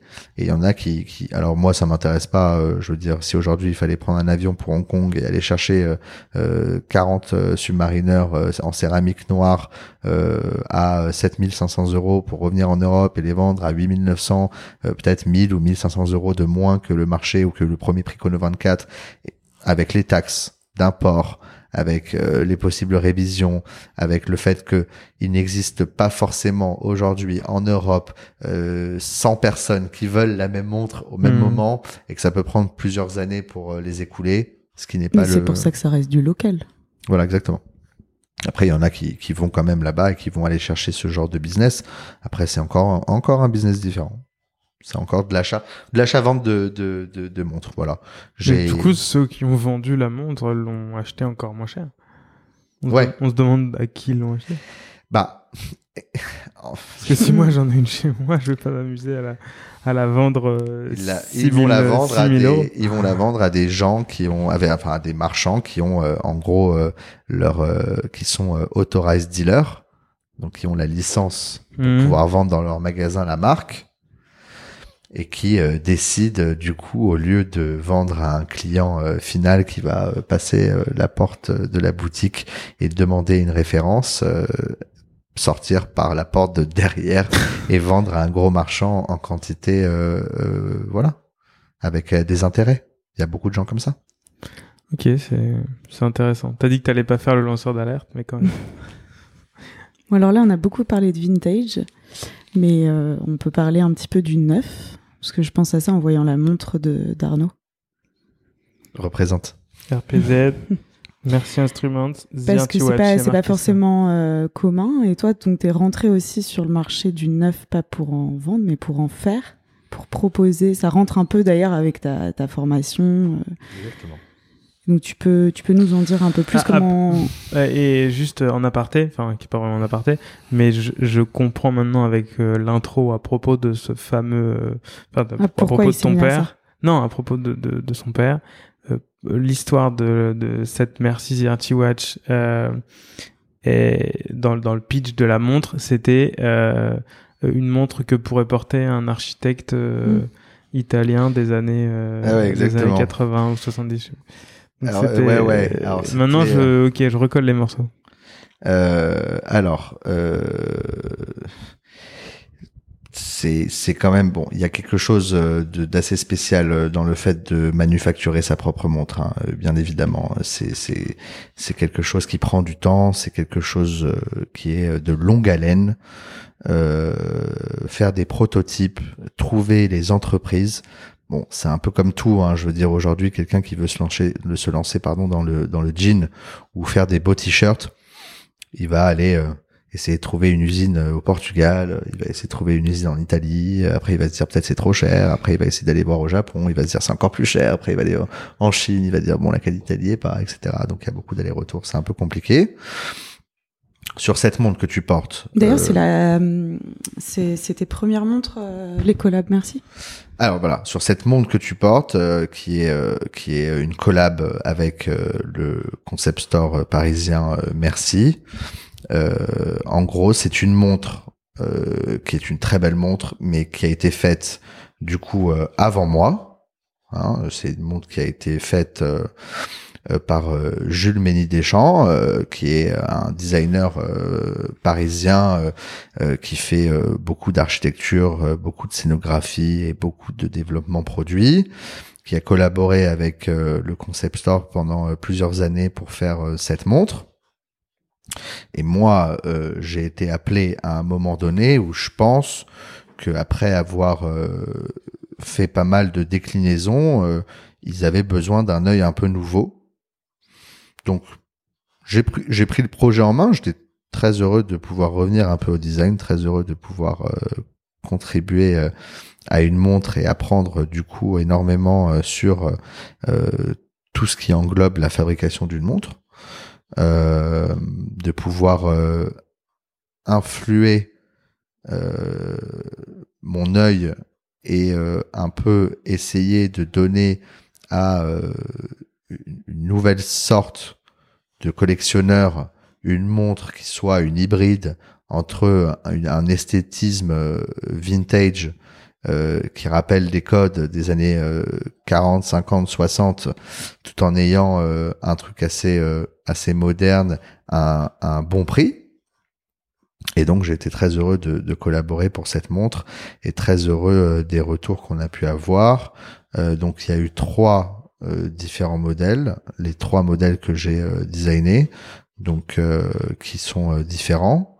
Et la Archiwatch du coup qui était la collab, qui est la collab, c'est vraiment une montre que j'avais dans ma tête depuis longtemps. J'avais en fait ce, ce cadran, euh, ces, ces, ces différentes nuances de gris, euh, sans faire de, de jeu de mots. Euh, c'est ce que j'avais dans la tête depuis très longtemps. Je voulais absolument euh, essayer de de montrer par un design simple et efficace, sans tomber dans le cliché euh, less is more. Essayer vraiment d'avoir un peu de consistance, mais beaucoup d'espace euh, libre. À la base, la... je, parle sans micro, c'est un peu. J'étais en train de tripoter ma montre. Forcément, à mesure que tu étais en train d'en parler, je la regarde. À la base, la Merci, elle est, elle est très sobre, quoi. Elle est toute simple. Ouais, elle est sobre, elle est, elle est simple, elle est, euh, Minimaliste. elle est, elle est minimaliste, elle est très dans euh, dans euh, MoMA, elle est très, elle est noire, elle est blanche. elle a, elle a des, une, une police euh, Helvetica. euh, elle est euh, pour euh, euh, introduire un modèle sur le marché. euh, elle est en quartz. euh, elle est euh, Ouais. aussi disponible Oui. en mécanique. Elle est, euh, elle moins est, je pense, euh, aussi. voilà, elle est aussi, je pense, là pour euh, tâter le terrain et voir ce que Merci euh, peut euh, faire sur ce sur ce marché-là. Et moi, j'arrive avec ça. Bon, alors, euh, j'ai pas forcément de scoop à vous dire. La seule chose que je peux vous dire, c'est que euh, sur Merci, je me suis pas arrêté là. euh, il va y avoir probablement des nouvelles montres. T'as commencé à en mettre un peu, j'ai l'impression, sur Instagram, des protos, des... Alors non, ça, Non, ça, c'est les tiennes. Ouais, ça c'est les miennes. Donc ça c'est encore autre chose. On peut en parler après. Euh, sur Merci, non, je me permettrai pas. C'est un peu comme euh, comme euh, comme les grands acteurs euh, qui se font tirer les oreilles quand ils font des interviews et ils parlent des films alors qu'ils ont pas le droit. C'est sous embargo. Voilà. Euh, c'est j'ai je me suis pas arrêté là. J'ai euh, pour le compte de Merci euh, euh, designé, euh, décliné ce modèle, designé des nouveaux modèles, donc complètement nouveaux euh, avec euh, des mouvements automatiques, euh, des mouvements euh, suisses, des mouvements japonais, des Bah, boîtes. surtout, enfin, tu, tu, je pense que tu as aussi avec Arthur, donc celui qui, le boss de Merci. Exactement. Je pense que vous avez des, des atomes crochus sur l'horlogerie. Enfin, c'est, Euh, Arthur est un grand collectionneur. il est euh, collectionneur. ouais. Voilà, Arthur est un grand collectionneur. Arthur a, a tout un tas de, de, de, de belles pièces euh, d'horlogerie euh, qu'il collectionne depuis très longtemps. Euh, de toute façon, on rentre pas dans ce métier euh, sans avoir une certaine idée des choses. Donc c'est sûr et certain que cette montre, elle est sortie de son esprit euh, euh, en collaboration avec Jules et qu'ils ont absolument voulu euh, euh, faire ce modèle ensemble et, et, et c'était c'est une grande réussite. J'ai envie de dire que c'est un peu leur leur Datejust à eux, c'est un peu leur 1601, leur Rolex Datejust à eux, un modèle pérenne qui peut traverser le Mhm. temps avec des déclinaisons de cadran, des déclinaisons d'aiguille et toujours euh, faire sens. Et donc là, là, tu disais que vous alliez continuer à en faire. alors, il n'y a pas de collaboration ok. du, du tout prévu. Il y a juste eu euh, l'année dernière, parce que ça prend quand même assez de temps euh, Ouais. pour, euh, pour, pour manufacturer un prototype et pour voir si le prototype vaut le coup et si, euh, et si il est beau et, et si ça marche et si les, les proportions sont là, etc. Ouais. Mais il y a bien évidemment eu plusieurs dizaines de designs qui ont été euh, euh, qui ont été envoyés en production et j'espère euh, euh, je, je je suis pas je suis pas à sa place mais j'espère que il, il, il- il produira en, en série limitée ou en série tout court euh, plusieurs de ces modèles qu'on a imaginés ensemble. Ok. Et toi, de ton côté, alors, euh, ce que j'ai vu sur Insta, c'était. C'est les tiennes. Alors ce ce qu'il y a sur Insta c'est les miennes. Euh, ce que j'ai Mais voulu c'est des faire, trucs que tu as envie de produire aussi? Bah c'est ce que j'ai j'ai produit. a donc- déjà qui alors sont- j'ai produit. Oui, elles t'en as, oui, ouais, oui, elles j'ai sont vu qu'il y en vendues. avait- C'est c'est fini. il y en a Mais plus, c'était euh, terminé, ouais, ouais. Ouais, c'est fini, il n'y en a plus. Euh, en gros, On pourra avoir la bleue. la bleue, la bleue qui est un prototype euh, Ouvre que la je suis à le seul à détenir. Peut-être qu'il y a. il y en a Euh, une dans le placard. Non, dans le placard, euh, dans le placard, il y en a pas, mais il y a, il y a d'autres choses, mais il y en a. Il y a d'autres choses que je vous ai apportées après pour que on puisse euh, faire des petites photos et un peu rigoler. Euh, sur la mienne. Donc, Ok, bon, bah, le euh, podcast est terminé. On va s'amuser. sur la mienne. Euh, donc euh, il y a eu.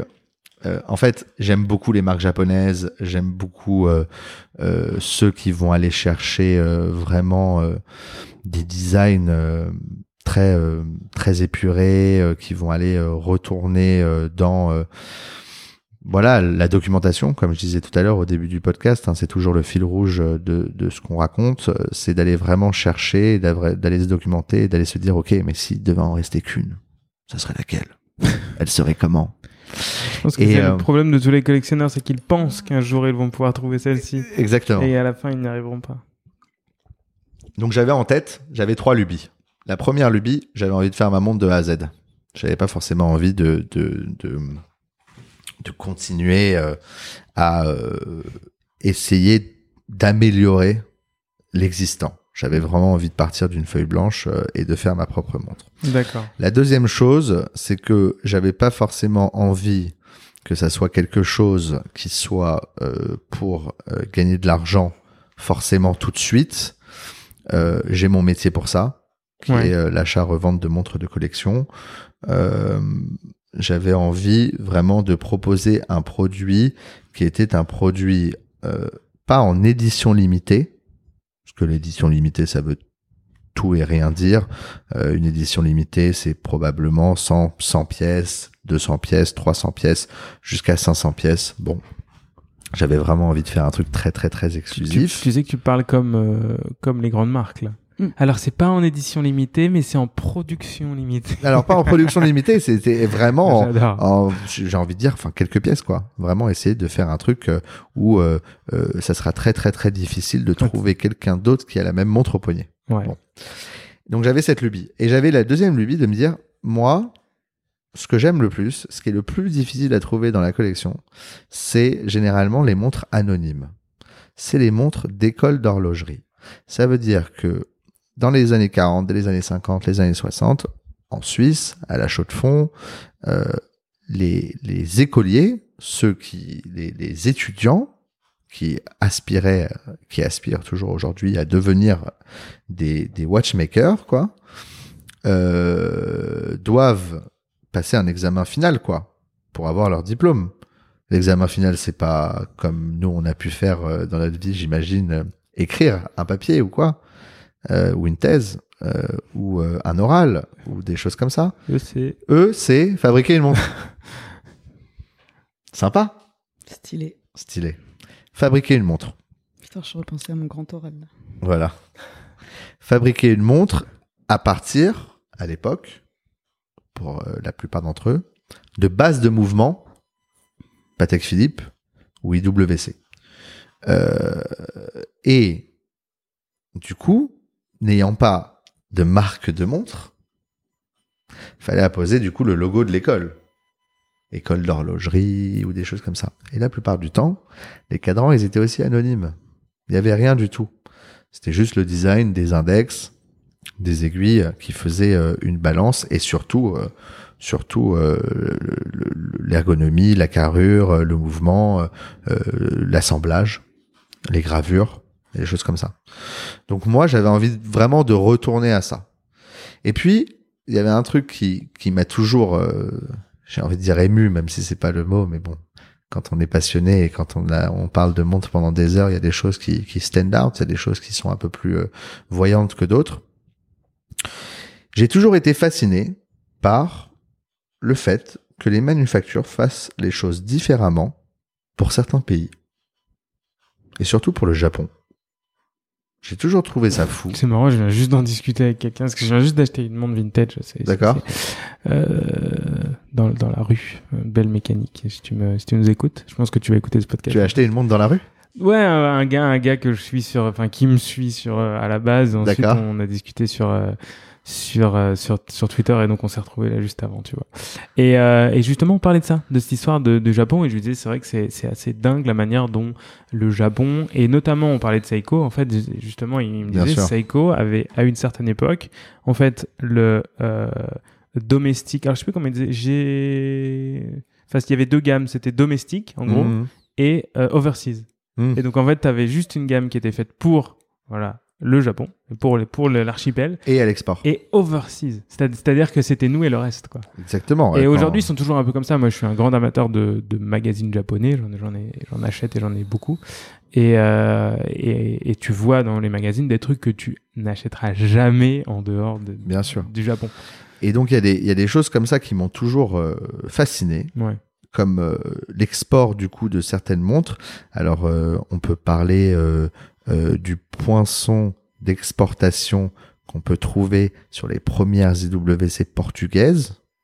On peut parler des bracelets euh, Rolex euh, estampillés Hecho en Mexico pour le marché euh, mexicain sur certaines références. On peut parler de tout un tas de choses comme ça. Mais Et toi, ça te ça, te- ça te fait vibrer quoi. ah, ça me fait vibrer parce que c'est quelque chose d'extraordinaire. Je trouve et que t'essayes de retrouver ça dans ce que j'essaye tu de vas retrouver faire. ça dans tout ce que je fais parce qu'en fait, c'est c'est c'est des détails, mais c'est des variations. Et en fait, il y a des choses qui ont été faites en série, il y a des choses qui ont été faites en variation, et les variations sont bien plus intéressantes que la série. Et toi, t'aimerais bien retrouver ça dans la celle que les tu fais. Dans celle que je fais. Ok. Et donc, il y avait un truc qui m'avait euh, toujours fasciné, c'est que il y a des Oméga constellations des années 60 Il y en a un faites paquet, pour le marché japonais, Ok. où au lieu de retrouver la signature Oméga à midi et la signature Constellation à 6 heures, on retrouve la signature Oméga à 6 heures et la signature Constellation à midi. C'est Ouais, très japonais ça pour le coup. très japonais d'inverser. Et donc, je me suis toujours dit, j'ai envie que toutes ces lubies soient réunies. Et donc, j'aimerais faire une collection anonyme. Ce qui, en fait, make sense parce que je suis personne. Parce que The Archie Watch, c'est euh, un marchand de montres de collection basé à Paris. Fais attention, Euh, hein, parce qu'à la base, il y a beaucoup d'horlogers qui ont commencé en étant marchands de quelque chose. hein. Ouais, bah, bien sûr, prends- mais alors, je, je, je, je- si, si, si, si- j'aimerais bien que ta prophétie euh, se réalise et que Même euh, dans 20 c'est- ans on dise euh, il n'était rien et pourtant aujourd'hui on le compare à. Seiko, Euh. Seiko, Seiko a commencé comme ça. hein. Seiko, c'était euh, à la base, c'était euh, réparation d'horloge. Donc ouais, ouais, donc je me suis exactement. Donc je me suis dit je suis personne.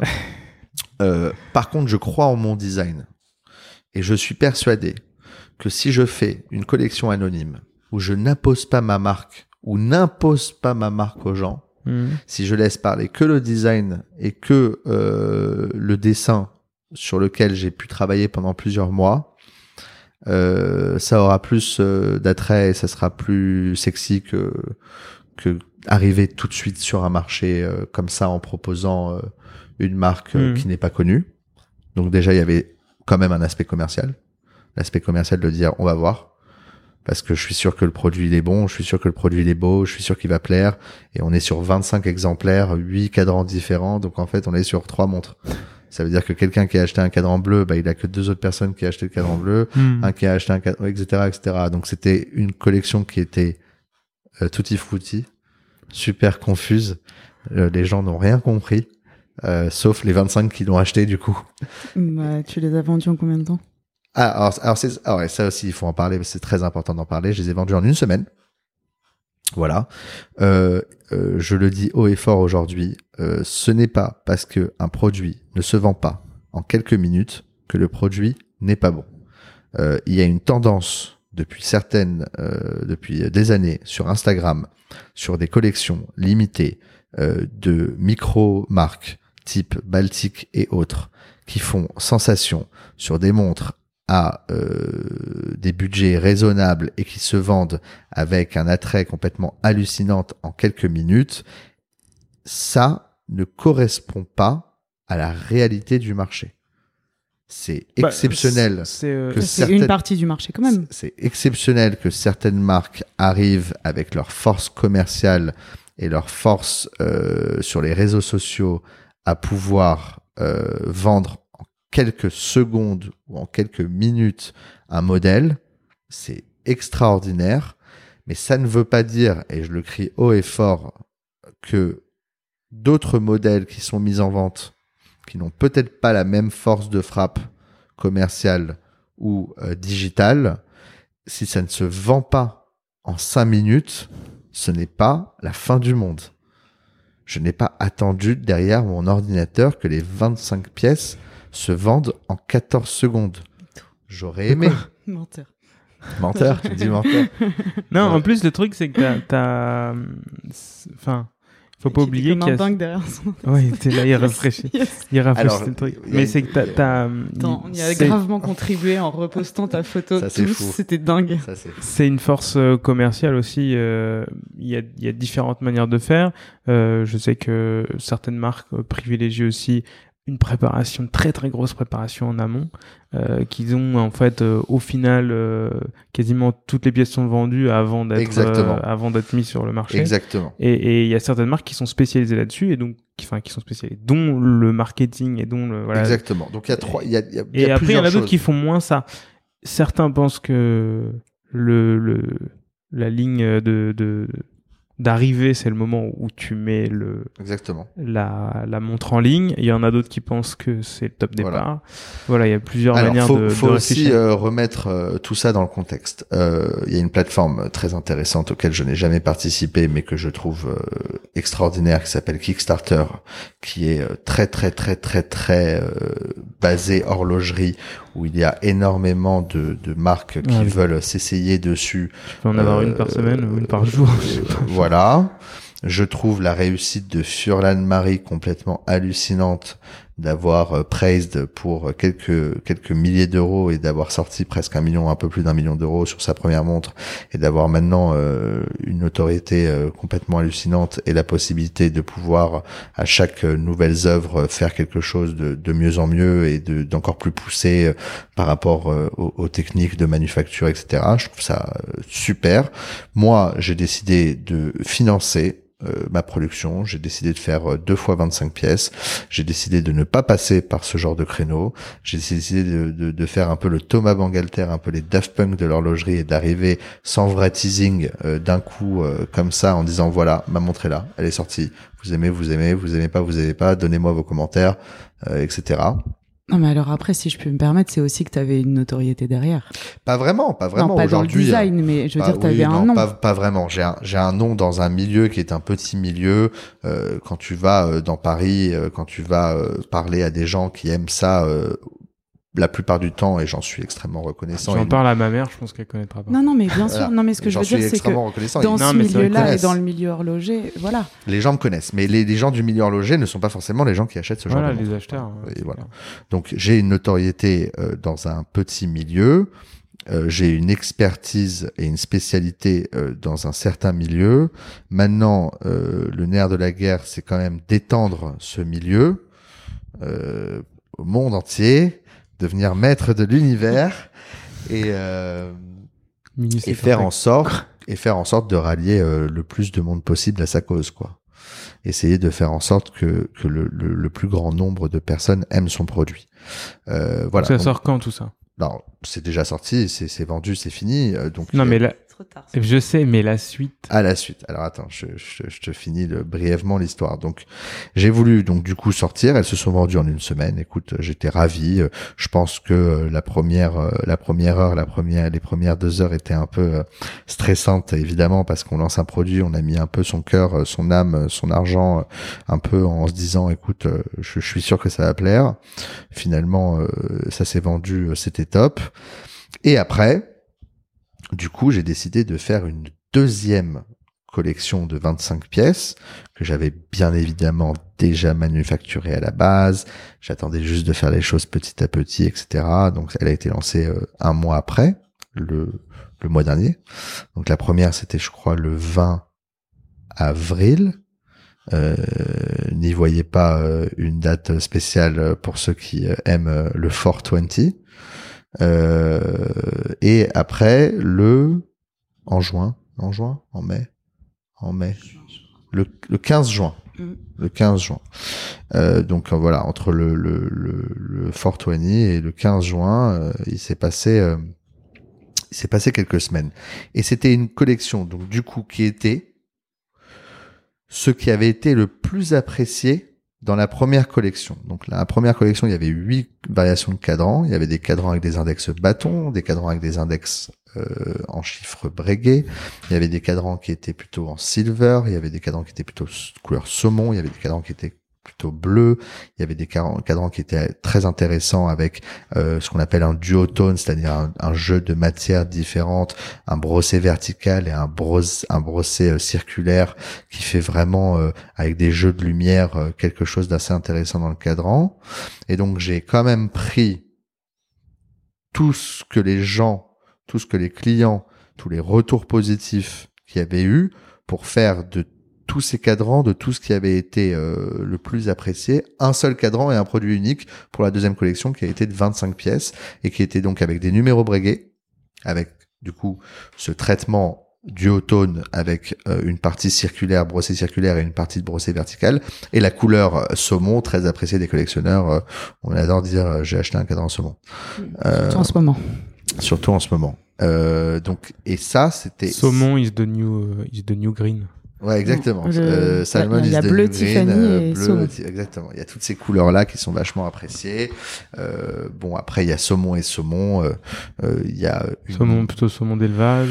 alors c'est drôle. Très très grosse blague. Attention, cette punchline. C'est très drôle parce qu'on m'a fait la réflexion et donc la, la, couleur. Non non, c'est un vrai truc. La, le, la couleur de ce saumon, c'est plutôt un, un, un, saumon faded. Donc c'est plutôt un saumon farm. Ouais. Ah, Salmon Farm, tu vois, Farm Salmon. Euh, on parlait pas de thon, hein, on parlait de saumon. Donc, tout ça pour dire que c'était beaucoup plus, ça a été beaucoup plus rapide. Là, pour le coup, la deuxième version, les deuxièmes 25 pièces se sont vendues en 24 heures. Et, euh, et, et, et attention. T'attendais toujours pas derrière ton ordi Alors là, j'attendais derrière mon ordi. euh, là, je, je faisais que refresh. Euh, Là, c'était vraiment, euh, j'avais la goutte. C'était, c'était très complexe. Euh, et pour, en fait, c'est même pas pour rire que je dis ça. C'est, la vérité parce que c'était, euh, c'était pour savoir en fait, pour concrétiser, c'était pour savoir est-ce que les 25 premières pièces ont été achetées par des gens qui me suivent depuis longtemps et par des gens qui aiment ce que je propose et qui voulaient participer à l'aventure et qui du coup euh, ont voulu avoir euh, euh, une pièce un peu comment dire euh, différente. Les deuxièmes 25 pièces, c'était autre chose. C'était est-ce que je vais trouver encore 25 clients qui veulent parce que cette montre n'a pas été proposée euh, dans la même gamme de prix euh, qu'on peut trouver généralement sur les micro-brands, mais un peu plus un peu plus T'étais à combien là? C'était 2000 euros euh, TTC. Donc attention, hein, il faut toujours euh, prendre ça avec des pincettes. 2000 euros TTC, ça fait 1600 euros hors taxe. 1600 euros hors taxe moins le shipping qui est inclus. Pour certains pays, euh, j'ai envoyé au Japon, j'ai envoyé en Australie, envoyé Pour Mexique. 200 balles. là. Il y en a pour 100 balles.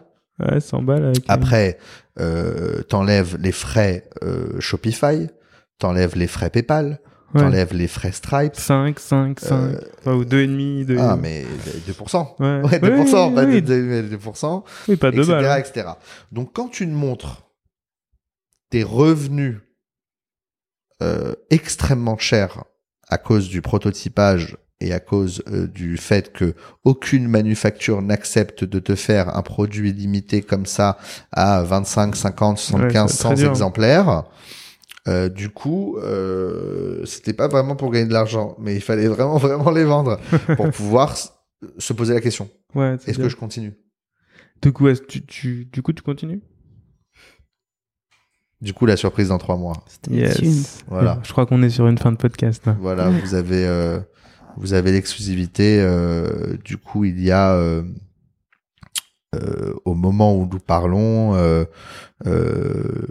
on est sur la fin du dessin et on est sur le début de manufacture.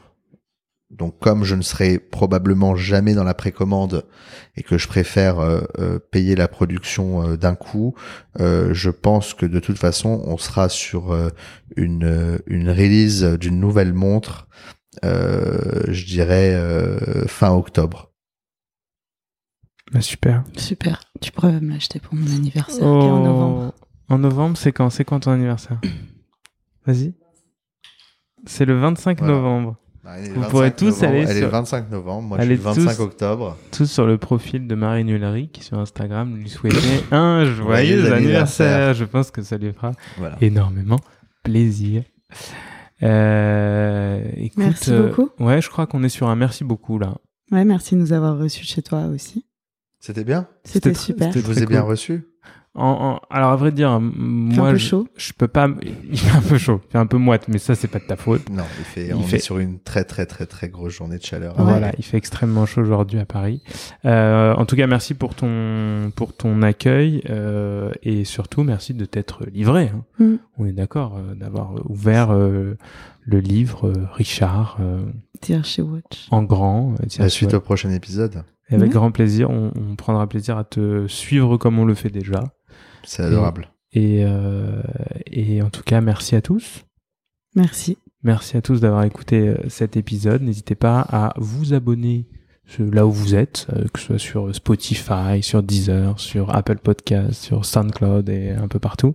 N'hésitez pas à mettre des petites étoiles aussi, hein, si toutefois vous avez trouvé cet épisode euh, intéressant et à le partager autour de vous. Et voilà, ça, ça n'en sera que mieux puisque le plaisir est quand même meilleur quand il est partagé, n'est-ce pas? Absolument. Voilà, merci à tous et puis bah, à bientôt pour un prochain épisode. Ciao. Salut les amis.